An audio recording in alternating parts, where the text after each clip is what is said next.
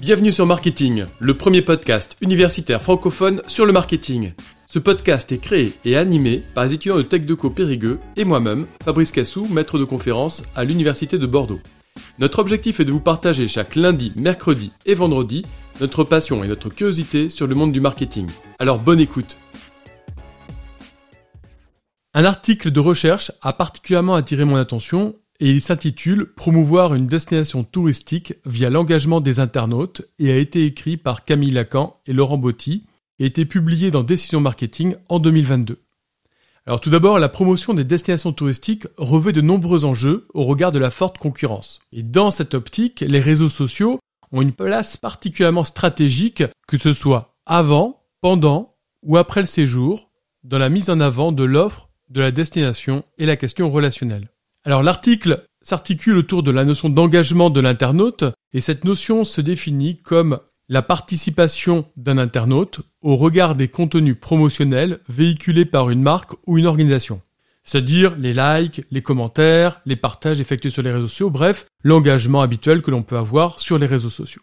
Alors l'importance de cet engagement s'explique par le comportement affectif de l'internaute qui du coup va être générateur d'augmentation d'achat ou de plus grande fidélité. Donc cette notion d'engagement est donc particulièrement importante. Toutefois, ce fameux taux d'engagement tourne autour des 2-3%. Alors dans leur travail de recherche, les auteurs ont tout d'abord commencé par développer une typologie des attractions des destinations touristiques à partir d'une analyse de données textuelles automatisée. Et c'est ainsi que quatre types d'attractions ont émergé. Premièrement, les attractions culturelles comme les spectacles, les concerts, etc. Deuxièmement, les attractions patrimoniales comme la visite de sites historiques. Troisièmement, les attractions en relation avec la gastronomie. Quatrièmement, les attractions naturelles, c'est-à-dire des attractions qui relèvent de la nature, de type parc naturel, euh, massif montagneux, plage, etc. Les auteurs ont ensuite mené une régression linéaire multiple à partir de données issues de Facebook.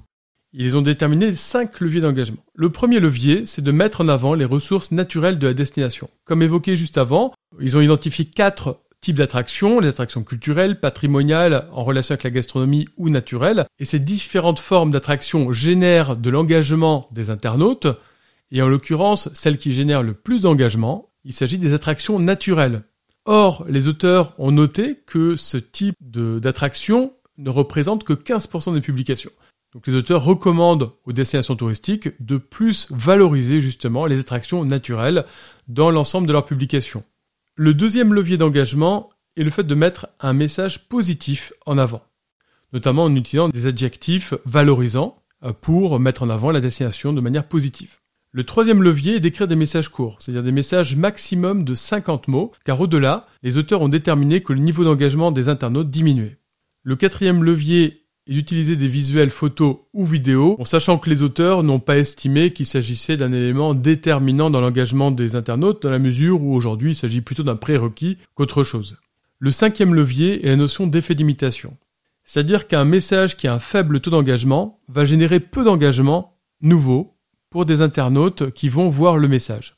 C'est-à-dire que l'internaute, lorsqu'il voit un message qui n'a pas d'engagement du tout, euh, notamment parce qu'il a été publié récemment ou qui est populaire, eh bien, il va y avoir un effet d'imitation, c'est-à-dire qu'il va se sentir plus ou moins obligé de réagir à ce message qui n'a pas encore d'engagement ou ce message qui a généré beaucoup d'interactions positives. Donc, dans ces cas-là, il y a un véritable effet d'imitation. À l'inverse, pour un message qui a peu d'engagement, qui est peu populaire, mais qui a déjà des, des réactions, eh bien, il va se sentir peu obligé de réagir finalement à quelque chose qui est peu populaire, peu valorisant.